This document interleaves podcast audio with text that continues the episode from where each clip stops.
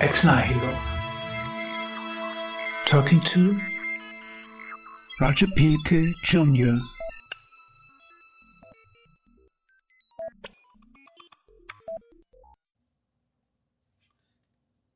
Good morning, Roger Pielke, and welcome to Ex Nihilo. Uh, we're very pleased to have you here. I'd like to begin by setting up the background arc of our conversation, if we can. Namely, this curious point you touched on in your Substack posting of how I became a Voldemort in climate science. Although I think I'd like to reframe it as how is it possible that climate science even needs a Voldemort? Let's start with your childhood, if we can. After all, you're the son of a very well known climatologist, Roger Pielke Sr., meaning, yeah, meaning I suspect that you learned about climate and greenhouse gases over breakfast as a child. And I gathered from your book, Climate Fix, that as a student in the late 1980s, you developed an awareness of this subject's uh, political implications. I don't suppose that was a conversation over uh, breakfast, was it? Yeah, it's interesting. Um, I, I am the, the son of a famous atmospheric scientist, um, one of the most uh, accomplished atmospheric scientists ever. When you're growing up, you don't really know that about your dad. Um, and my, you know, my dad was always one who took me to work with him when he worked in Florida. I would go out in the field when he was doing instruments. I you know went to nuclear power plants and places where he was doing work related to mesoscale weather prediction. Um, and I grew up always thinking I was going to be a physical scientist like him. Uh, I was I was lucky, I guess. Um, I guess if, if, you can call it lucky, is you know he taught me calculus and how to program in Fortran when I was in elementary school and things like that. Um, so for me, it was um, you, you, don't realize it and you don't appreciate it until you're older and later. But um, I had a pretty high quality education about you know science, the scientific method, and um, so I you know all, all, appreciation to my my dad um, for you know taking me under his wing and teaching me all those things. Oh, that sounds beautiful. So, The Honest Broker, which is the title of your book and your Substack blog, indicates that your understanding of science follows an old fashioned ethos in which the scientist is committed to truth and only truth, always ready to be proven wrong. You recently co authored a piece with Matt Burgess for the Heterodox Academy about what happens when science allows itself to be harnessed for purposes other than pure science. And even worse, when the scientist appears partisan namely the public loss of trust. From the resemblance of that slogan, follow the science, to the battle cries of the early religious wars, it's clear that scientists have allowed themselves to become harnessed by political institutions. So the simple question is, what causes scientists to engage in pathologically politicized scientific discourses, as you've called it, stealth issue advocacy? Yeah, it's, it's there's a there's a paradox here. Um, and the paradox is that we, we need science and we want science to be integrated with politics. Um, politics is hard, and a lot of the decisions we make in the 21st century have a technical or scientific element to to them. And so mm-hmm. it's it's it's not appropriate to say, well, all right, let's take all the scientists and, and put them off on an island where they can do their research and, and cut their connection to, to the mainland. Um, so, so we want science to be integrated with policy and politics. That gets us to the question well how do we do that? And so when i wrote my book the honest broker um, i had this this realization um, you know my background is in science and technology policy. And the realization was that and I, I was doing this too that people in this community wrote these fantastic articles about the nuances and the social construction of science and how science is a human endeavor with errors and uncertainty and ignorance and we published mm-hmm. them in journal articles in obscure journals that mm-hmm. went on a shelf somewhere and no one read. So when I wrote The Honest Broker, the idea was all right, maybe I can provide a field guide for scientists and science advisors um, for the different options they have and how they actually do this integration of science with policy and politics. And you know, the idea of the pure scientist, I'm not sure if the pure scientist actually exists, but separate from everyone else, um, that was one of the elements of the model. But there are other elements too. I mean, sometimes we want scientists to answer scientific questions. How many how many COVID cases are there sure. out there? Um, where's the disease mm-hmm. spreading? Just just give us the facts. Um, other times we want um, science to be integrated with with policy. So what are our options? What could we do? You know, what could we do for children going to school in the mm-hmm. context of a pandemic. Um, and then there's advocacy. Um, scientists are people, they're citizens, and they have every right to, to behave as advocates. You know, the problem, as you suggested, is when a scientist says, well, the science says you, citizen, have to do this course of action. Um, and that's drawing upon, and I would say you know, potentially damaging the legitimacy and authority of science to try to compel people to act in a particular way. Um, I mean, it's well understood now that, that no one bit of science compels any action. It's, you know, we have to decide what do we value, what outcomes do we want. Um, and in democracies, we, we can't do that alone. We do that with our fellow citizens who include people with PhDs and people who haven't finished high school. So, sure. so you know, democracy is is mm-hmm. is challenging, um, but we have to reconcile it with expertise. Science capitalized is, met- as metaphysics, is it? Yeah. okay. Yeah. Yeah, yeah, yeah. So it's as if the shifting zeitgeist um, social drive requires an unconscious tribute payment to wokenism. Um, that is, if the scientist wishes to even maintain a quantum social value, it makes it difficult to avoid the possible self destructive um, effects of that. Even someone saintly as Antonio Guterres seems to have taken on the mood of an almost secular apocalypse. If this is so, then it must be corresponding to a deep need. I mean, like Roland Barthes once said, desire writes the text. So, what's the desire that redeems itself in the apocalyptic fantasy of climate catastrophe? What does climatology require with a Voldemort? Yeah, it's a it's an interesting question. I mean, there has been this view. I mean, underlying a lot of um, discussion and debates on climate policy are are people's you know theory of how change occurs, and it's it's no secret that the environmental community has for a long time um, used fear based, um, even apocalyptic visions of the future as justification for why people need to do X, Y, or Z. Um, you know, 50 years ago, it was the global population crisis that was the apocalypse. Uh, maybe, maybe tomorrow it'll be you know artificial intelligence. I mean, who knows what the mm-hmm.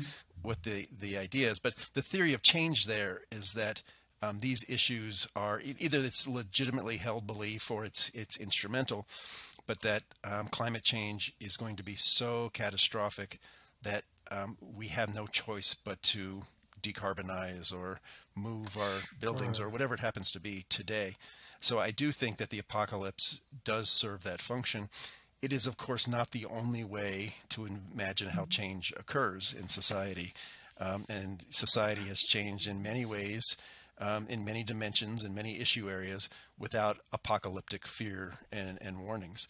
So, I mean, in The Honest Broker, I actually used um, the decision to go to war in Iraq in 2003 and the use of apocalyptic framings by the United States and the UK in particular. Um, as you know, it was effective. Mm-hmm. There was a war, and the, the, the, the, citizenry at the time got behind the war. Um, but then it turns out that the apocalyptic framings, um, in short order, were proven to be flawed, incorrect. Exactly. And so there was a great loss of um, respect and legitimacy for intelligence uh, agencies uh, in the U.S. and U.K., and arguably uh, an overall loss of the legitimacy of, of the governments that were in charge. So we, when we talk about theories of change, we can that's something we can actually evaluate empirically you know, does it work? What happens in the real world when we, we adopt those particular framings? Sure. Apocalyptic thinking is kind of a self empowerment. I've written about the apocalypse, so that's, uh, I mean, historically, yeah. that's the very story. The climate fix, you describe a, a scene that is already a bit on the borderline. Al Gore, in planning his 1988 global warming conference, schedules the most likely hottest day of the year, and then he makes sure that the press room air conditioning will be non operational. Undoubtedly, this was a very clever move for capturing the press attention for to start a public relations war. But if we don't accuse uh, Al Gore of complete cynicism here, it leads to the question why? Obviously, there's something to gain with this move. In Al Gore's Earth in Balance, this gain already jumps out on the first page. There he writes, The edifice of civilization has become astonishingly complex, but as it grows ever more elaborate, we feel increasingly distant from our roots in the earth. So, in short, what's at stake is that in modernity we feel alienated and rootless, and this is what makes climate issues such an ideal political object. Unlike the proletariat, nature doesn't respond, meaning you can arm yourself with it without ever expecting contradictory reply. How do you how do you view on this? Yeah, I mean, so I would distinguish a couple things. So one is, mm-hmm. of course, politicians are going to be theatrical, and um, you know, it, it, it, it's it's. I assume it's a true story. Jim Hansen tells it was when he was testifying um, before the Senate about the air conditioner being turned off, the windows opened on a hot June day, um, and that's theatrics. And politics is a, a lot about theatrics um, and symbols, and that's fine and that's normal um, I think there's a couple risks. One is um, when when we scientists and academics try to employ those same sort of rhetorical or symbolic tools, um, we run a risk of departing from empirical science, data, and evidence. Um, at at some point, it was around the time Al Gore's movie came out in 2008. Um, the the environmental community in Europe and in the United States um, did decide, and I think you know this has been documented quite self-consciously, to adopt weather catastrophes as the leading symbol of climate change. The reason for that was that um, if you tell people, well, the temperature is going to increase by three degrees in a 100 years, people would say, all right, call me up in 87 years and I'll worry about it then. Um, and so sure. the, the language was to to bring home the issue to people. And and you know the weather is fascinating and weather on planet earth is is extreme. Um, and every day it's extreme somewhere. So weather is an incredible political resource for those who would want to catastrophize climate change. Um, and so about you know 15 years ago there was this decision to start putting hurricanes floods drought on the front pages of newspapers, and it's you know it's it's increased to this day such that there cannot be an extreme weather event anywhere in the world that's not associated with climate change. And for me, the concern mm. is that some of those associations um, go well beyond what the science can support. If a politician does that, Antonio Guterres, as you said, mm. you know, okay, that's you know, he he's stretching stretching what the science can support the problem I have is when we do that, when we do that in peer reviewed articles or in interviews, and we pander to those politicians who want to have that information to promote a political agenda, then everything gets detached from reality. Exactly. Um, if I can come back to being the scientist, um, particularly your idea that the climatologist clearly needs to lay out all of the space of possible courses of action without taking any particular solution which is really honorable. I mean, I have a science background. That's kind of the place I would come from. Um, what I think's interesting, and I'm not sure how it would work out um, in your world. It's clear in my world from medical science that natural sciences are constantly evolving, as like with COVID, and the public wants something they can put their arms around and grasp onto which the politicians love because that gets internalized, crystallized. It becomes just part of the policy goals, and objectives, and that kind of stuff. Um, how do you deal with that in terms of being the honest broker? And um, how do you give cool, impartial views to politicians without getting involved in that yourself? Yeah. So one of the, I, mean, I think one of the innovations um, that that I had in my Honest Broker book was this notion of the honest broker of policy alternatives, um, and the emphasis there isn't just on honest. Uh, we, of course, we want them to be honest, but it's also on policy alternatives. Um, and and one way to be quote unquote neutral or balanced in the provision of expert advice is uh, to to give policymakers a smorgasbord of choice. Um, and you know we we elect representatives and parliamentarians in democracies to do the hard work of making decisions and integrating values of their constituents and so on. It turns out we don't do a very good job in the expert community of serving as honest brokers. Um, I have had some criticism of the honest broker concept um, in the climate movement, um, and it goes something like this: They say, well, if we give policymakers choices on climate change, they might make the wrong choice. Um, and so that leads us into a discussion of democracy. And I, I often say um, that if you want to be an expert um, who interacts with, with policy and politics, then you have to make peace with democracy. You have to decide what it is that you think democracy is. We do not live in uh, societies, for the most part, on planet Earth, where experts make decisions for everybody else.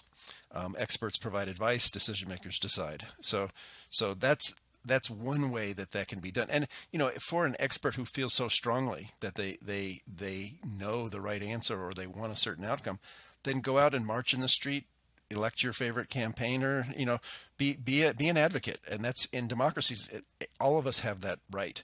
The problem is that when we conflate the notion of honest brokering with advocacy, um, and so my my argument is we need we need a lot of advocates in democratic societies. That's great, but we also need honest brokers. And it turns out we have to protect honest brokers because uh, there are so many pressures not to play things straight, not to, to give alternatives, and not to uh, you know delegate responsibility for decisions to to elected officials. Could you imagine during your uh, breakfast conversation with your father that it would be climate science would turn out to be something that political?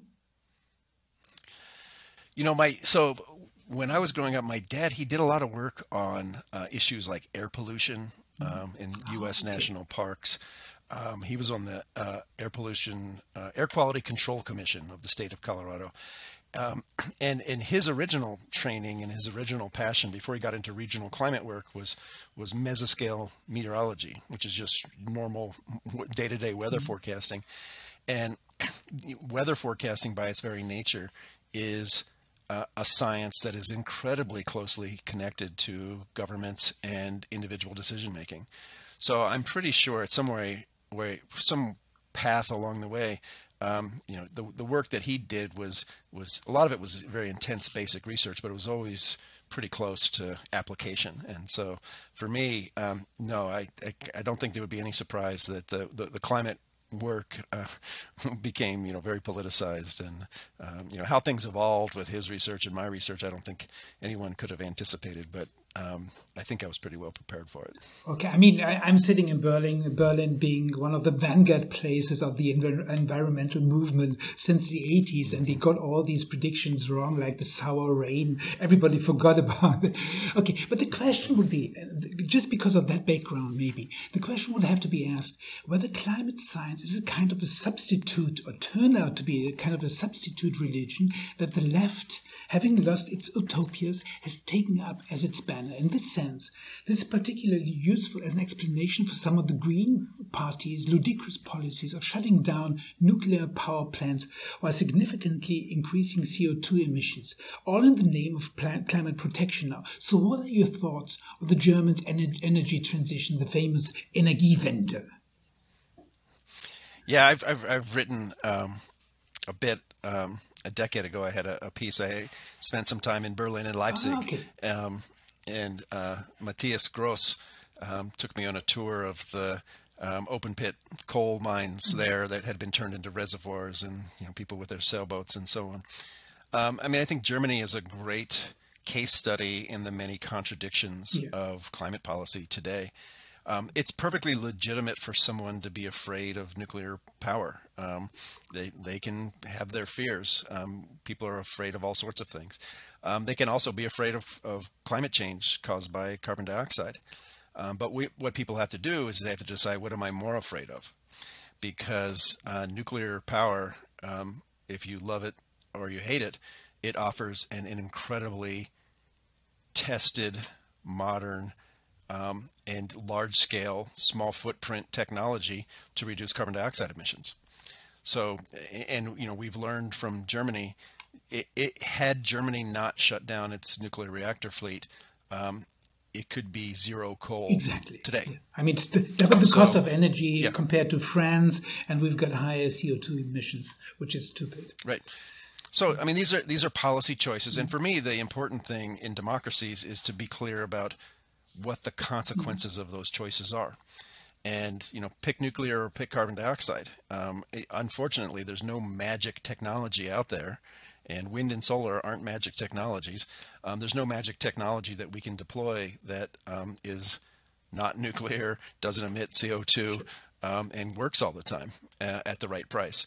So, so climate policy is really about trade-offs, and you know we see this in Japan, we see this in Germany, we see this in California, in Vermont, in the U.S., mm-hmm. and we also see it in places like South Korea and Finland, Georgia, which is about to start up a new nuclear power plant.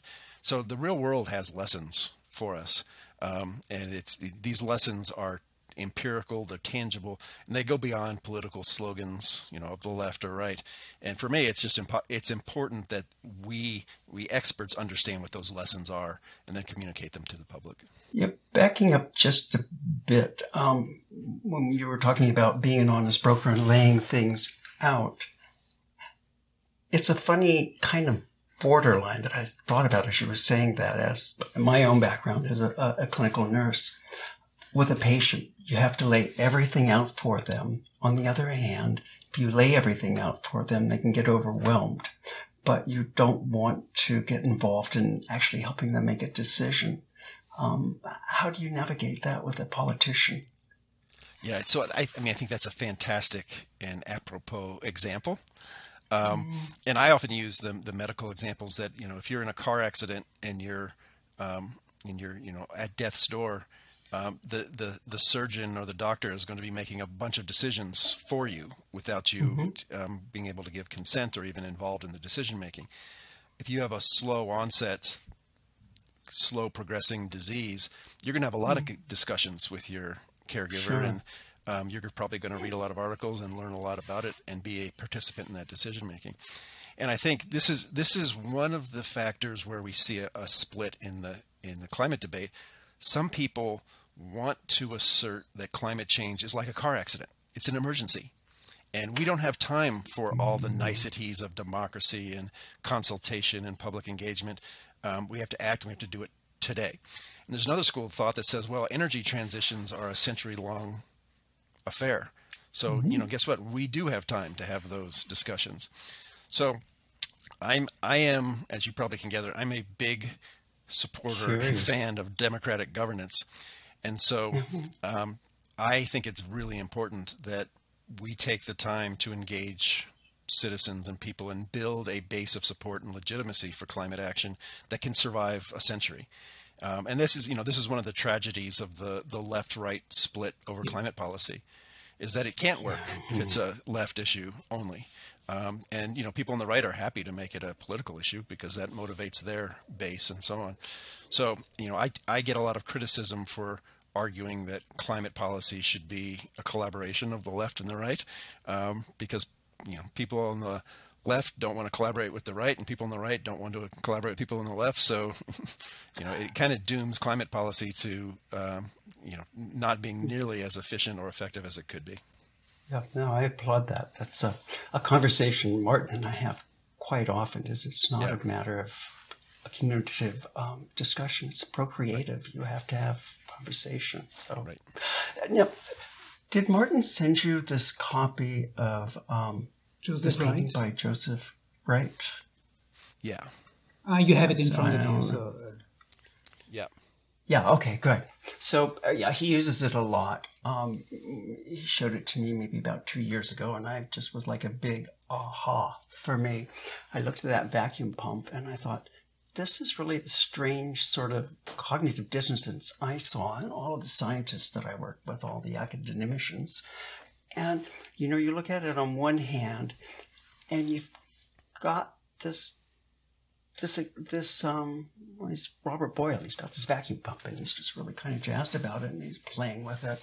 And that poor bird. So you know, is essentially in his position above the sea of air. He's looking down on the spaceship Earth, and it's just all abstracted from our everyday um, ephemeral existence. But on the other hand, he knows everything needs to have air and has to have dirt to thrive. And, and you see the horror on that child's face of what's happening to the bird. And that feels like that's the moment of the rift characterizing modernity. Um, and it's really odd how that's denied by most intellectual thinkers these days. Um, we were just talking about Bruno Latour. I don't know if you're familiar with him or not. He, he kind of goes in this place where we have the field of the real, but he doesn't quite see it. Uh, and you get in this discussion between people who are into earthbound Gaia sort of stuff, and then you have people like us who are looking at computer models and trying to make sense of things. And then you have sort of in between space where you have to realize computer models are computer models. They're based on a whole different way of looking at the world, so they don't capture everything either. How do you deal with this division? Yeah, I um, I have a colleague named Myanna Lahsen. She's uh, currently in, in Sweden. Um, she was a postdoc when I was at National Center for Atmospheric Research. She's an anthropologist, and she came to NCAR in the 90s um, to to study the quote unquote tribe of climate modelers. Uh. and, she um, she you know she immersed herself, embedded herself in that tribe, and um, you know wrote some really interesting papers. But but one of the the more important things from her work, and, and something that has stuck with me, is how um, not just modelers, the people who use models and apply them, confuse the model with the real world. Yeah, yeah. It is. I mean, I, I've written that you know the, the global temperature targets of the Paris Agreement. We don't have to adopt temperature targets. That's a choice. It's a political mm-hmm. choice, but we have adopted temperature targets because those are the outputs of computer models. Sure. And if you want to modulate a temperature target in 2100, it is ridiculously easy to do that in a model um, because you you can alter your your inputs and you know the scenario you use. Um, you can invent policies like carbon capture and you know sure. bioenergy carbon capture and storage and um, technologies that don't exist um, in the in the real world. So not in the models where we are managing outputs so a temperature target is an output. Managing outputs is really, really difficult. And a lot of times it's impossible because there's so many inputs that go into it. So if we were to design climate policy around the real world and not around climate models, we certainly wouldn't have temperature targets as the focus of our discussions and debates.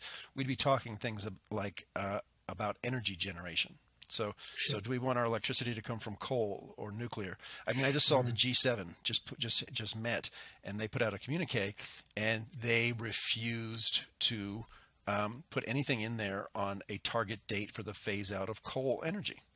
So, if you're not going to phase out coal, you're not going to decarbonize sure. the global economy. Yeah, it's that simple. Yeah.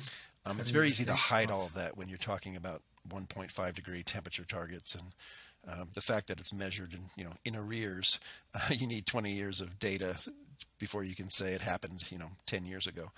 So um, I, I, very much think that that our reliance on model, which is important and it's central, has has replaced kind of a pragmatic wisdom about how policy actually happens in the real world. Yeah, that's a funny observation. I had to talk with a, a thermodynamic uh, specialist from Stuttgart, André Thess, and he really complained about Dennis Meadows uh, uh, having just five variables for his model and predicting a hundred years of history. I mean, which is really, really stupid. And now we I like to draw our attention focus to a connection that's completely absent from the climate debate, but which will sound familiar to you as having developed your models with Fortran. It's about Jay Forrester, a computer pioneer who designed the first modeling software in the 50s and what conforms with your experience as a budding scientist that you can't trust your gut and your instincts, which after doing his urbanistic planning is what put Jay Forrester at odds with his discipline. He knew I can't plan it. It's on these computer models that the whole climate research project was based. And what strikes me here is the fact that the Club of Rome, Dennis Meadows, right up to Al Gore, they all fell back into this vitalistic way of thinking. People subconsciously trust the computer models, but they want to go back to the womb of Mother Nature. I find this particularly strange because the computer world, with its amazing shrinking process, represents the prime case of sustainability, a growth in intelligence. The silicon crystal of the 1950s, on which Forrester built his models, is now capable of storing billions of times more information. Why doesn't this dimension, the digital world, ever come up in the debate? Yeah, it's interesting. If um, if you if you look at the work um, cataloged by Vaclav Smil on uh, energy system modelings, I mean, nothing should make us more humble than our track record in projecting energy futures, even over the short term. Mm-hmm. Um, there's a, a, there's a popular graph that that goes around these days that shows the the International Energy Agency projections of the deployment of solar energy and it's you know flat or a little bit above flat in the real world is kind of an exponential up and it's you know taken more than a decade for them to catch on to that um, I, I, I, with Dan Sarewitz and Rad Byerly, we did a, a, a book uh, about 20 years ago called Prediction in the Earth Sciences, where we looked at the use of modeling and prediction in a whole di- bunch of different areas nuclear waste disposal, earthquake prediction, weather prediction, climate prediction. Um, and for me, I mean, I think the starting point has to be we are really bad at predicting the future. Yeah. Um, the, you know, the things that stand out are, are, weather forecasts, for example. We do pretty good because we do, you know, t- thousands of weather forecasts every day, billions of, of, of, incidents of forecasts and seeing how we do, and we can we can tune them. There's not many examples like that. Um, and so decision making, and again, this gets back to democracy. Um, you can have you know kind of a long-term aspirational vision we want to decarbonize the economy or we want to improve human lifespan uh, we want to feed everyone but the reality is the only way you make decisions that take you someplace in the long term is by a successive number of short-term decisions um, that move you incrementally in that direction. And short-term decisions have to meet the test of political viability and legitimacy. And so i think in the climate debate we have not spent enough time thinking how do our short-term decisions add up to a much longer-term trajectory. Um, we spend a lot of time, too much time, um, if you look in the academic literature, on you know how do we get the last ton of carbon dioxide out of the energy system? What do we do in 2080 or 2100? And you know one answer to that is who cares? you know mm-hmm. we have to we have to get to that last ton. So so I think it's much more important to say how do we get the first ton out in a way that's economically acceptable. Um, it meets you know people's sense of risks and and so on. And if we don't have the technologies that meet those tests, then what kind of funding profiles do we need in our our research and development portfolios to try to maximize the chances that we can invent those technologies? Um, it's the same thing we do in medicine. Um, you know, if, if, you went back hundred years and asked um, a medical expert um, you know, how are we going to double human lifespan by 2023? Their answer would be, hell if I know. I mean, that was before, yeah. So, um, but remarkably, human lifespan has increased dramatically in the last century. Um, without you know targets and timetables for doing so, because we focused on short-term goals for improving public health and uh, medical outcomes.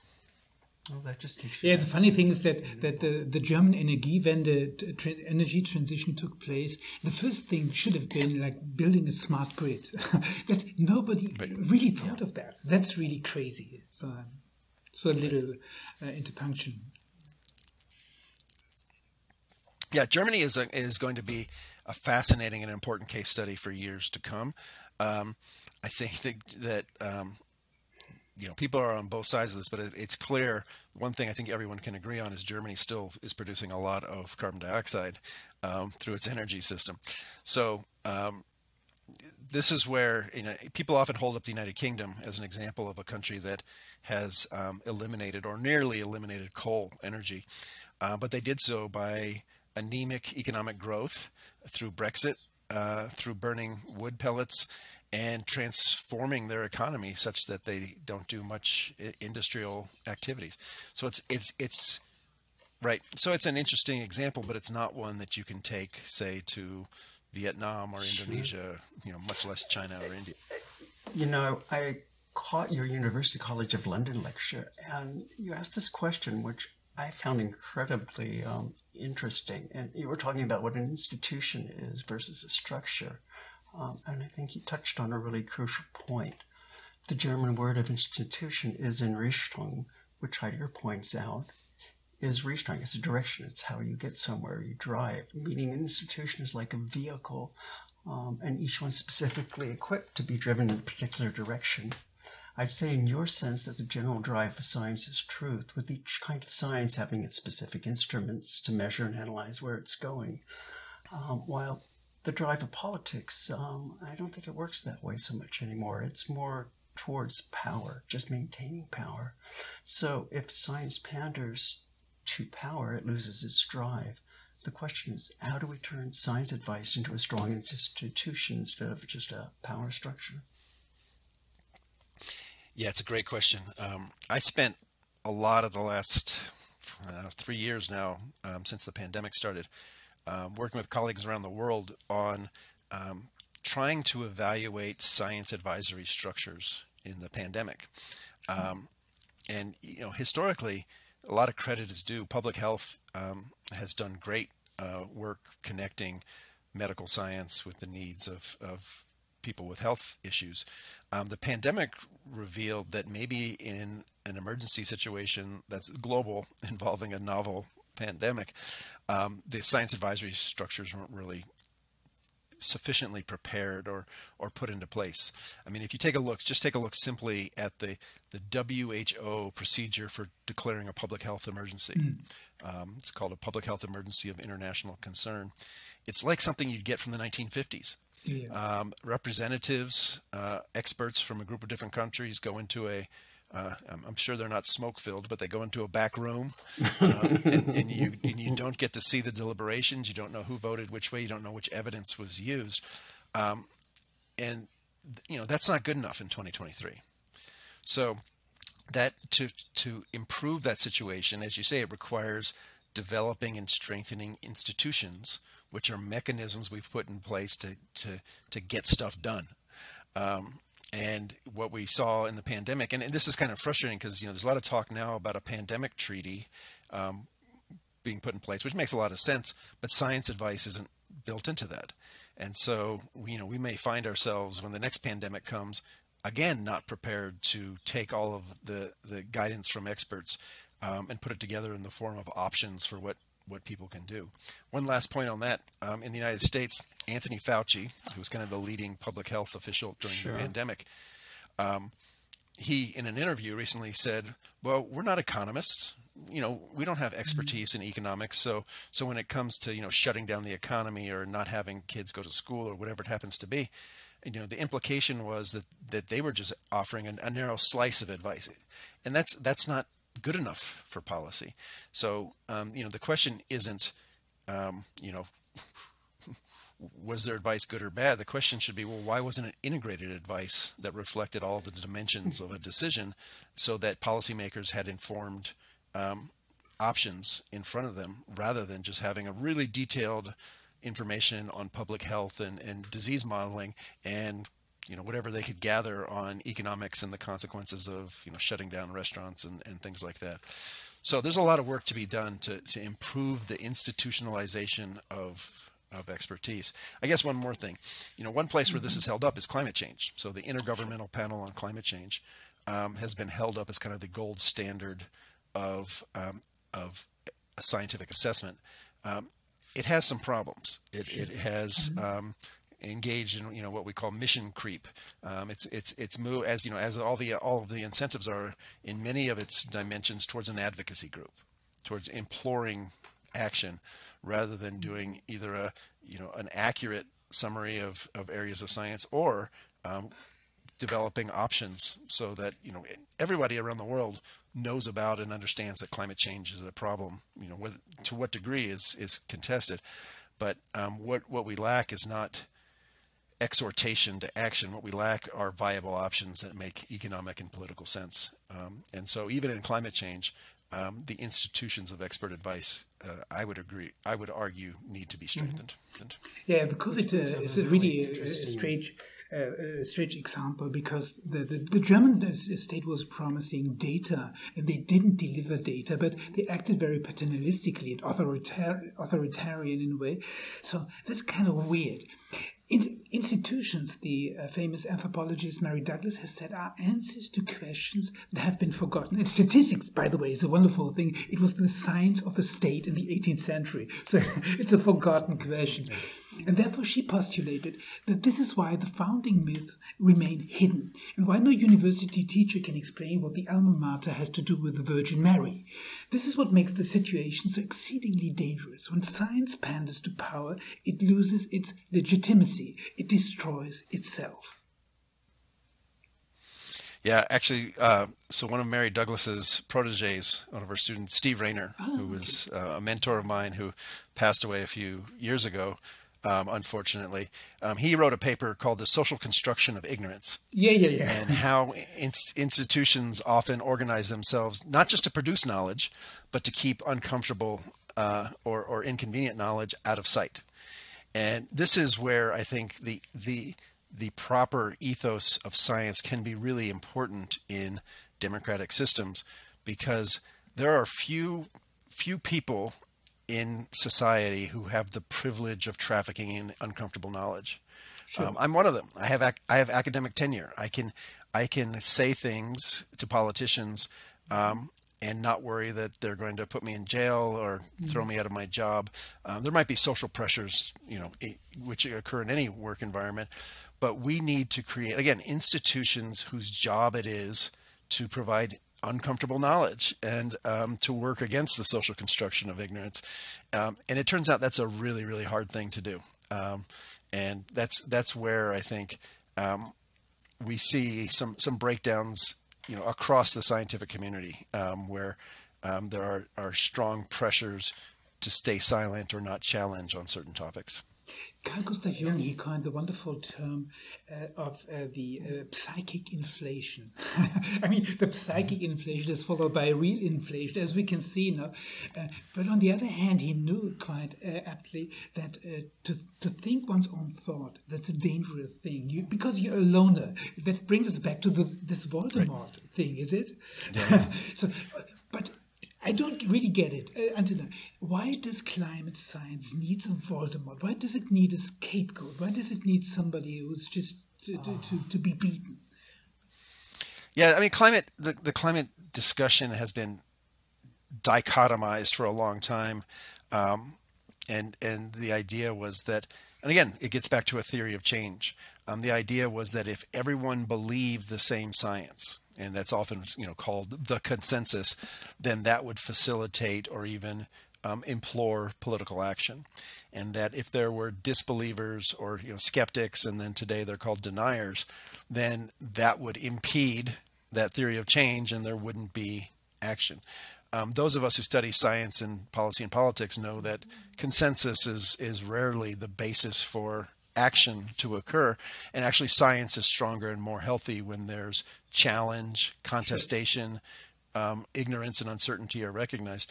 But it became politically very useful in the climate debate to label someone a denier because then you're you're basically removing them from the field of play. So um, if if someone says there have been more hurricanes to hit the United States. I mean, that's empirically false. That's not true. And I've done 25 years of research that shows it's not true. Um, would you rather challenge me on the data, which I have and I'm correct, or would you rather simply say, oh, he's a climate denier? We don't need to listen to him. And so this is again where I think the norms of science um, sometimes have have have not been adhered to or have fallen short as climate science has become so politicized. I mean, the antidote for that is scientific leadership. This is where people in the community need to stand up and say, no, it's okay for there to be a diversity of viewpoints. It's okay to have challenges. Um, you know, a consensus, the definition of a consensus is not that everyone believes the exact same mm-hmm. thing. A consensus is that we agree on what's known, what's not known, and what's contested. A consensus includes all of that, and at some point we lost our way. And this is this is I think there's no better example of the politicization of climate science than this whole, you know, alarmist versus denier kind of Manichaean debate. um, and when the reality is that there's a lot of complexities, and and it's okay, and it's okay for people to have different points of view.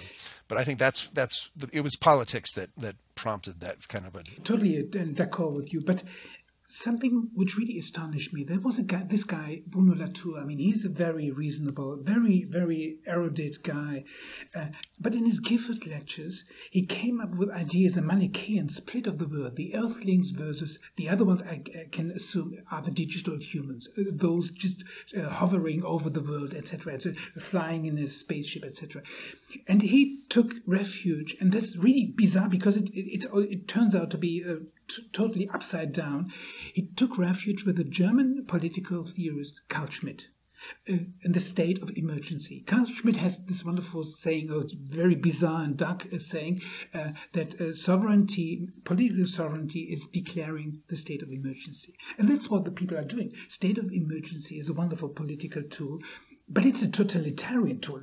I, do say that as, as a German, having this background with this with this totalitarian society, etc. And it's pretty weird because it's the left declaring uh, Carl Schmitt to be like one of their one of the intellectual vanguard thinkers. And that turns out to be like the left is the right and the progressives, people are uh, the reactionaries. I had a wonderful talk with a, with a guy who was a specialist, Sam Vaknin, on uh, borderline and, and, narcissism, and he said, "I'm a contemporary of Shakespeare. Fair is foul, and foul is fair." And that, that I think, being the Voldemort in climate science, that it, it seems to be like a Shakespearean drama, is it? a totally bizarre world.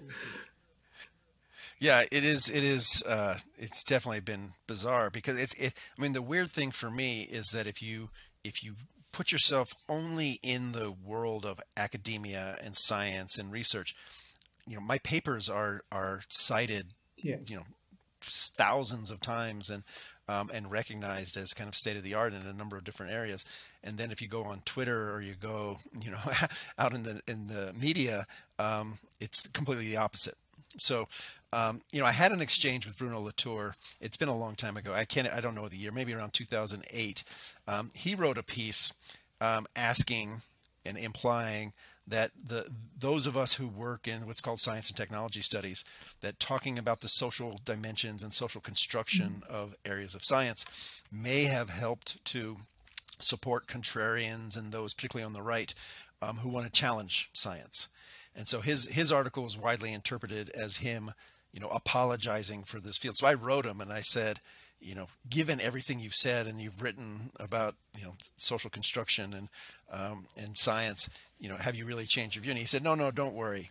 Um, and so my my impression was that even even someone as as respected and powerful as Latour um, felt the social pressures um, related to climate that um, that you know no one wants to be tarred with being the person who allowed the far right to to win on climate. And so so there are a lot of people who either stay silent or occasionally repent in public. Um, and you know that's I, I have for you know ever since I wrote my PhD in the early 90s been a strong advocate for climate action and and have never said anything contrary. But I guess you know maybe I'm stubborn or stupid but I'm also not going to compromise my science because there are these sure, social pressures. So um, I do think it's a challenge in, in academia. And, um, you know, I think Latour's mixed messages are, are part of I, just being human in, on this topic. Okay. The funny thing is, like uh, Hans von Storch. I mean, he had this. Uh, I mean, he's told he's an old social democrat, etc., and he's not denying climate, whatever. I mean, he's a climatologist, and from right from the start, etc.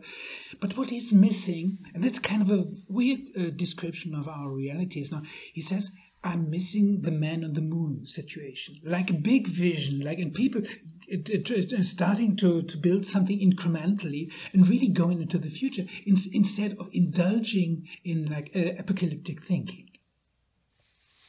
You know, I, I've I've known Hans von Storch for 25 years, um, and and I think he and I uh, probably share a same sort of stubborn streak. Um, and you know he's been enormously supportive of me in my work. And it's colleagues like that that you know reinforce my belief that that science can stand up mm. to political pressures and and can um, push back.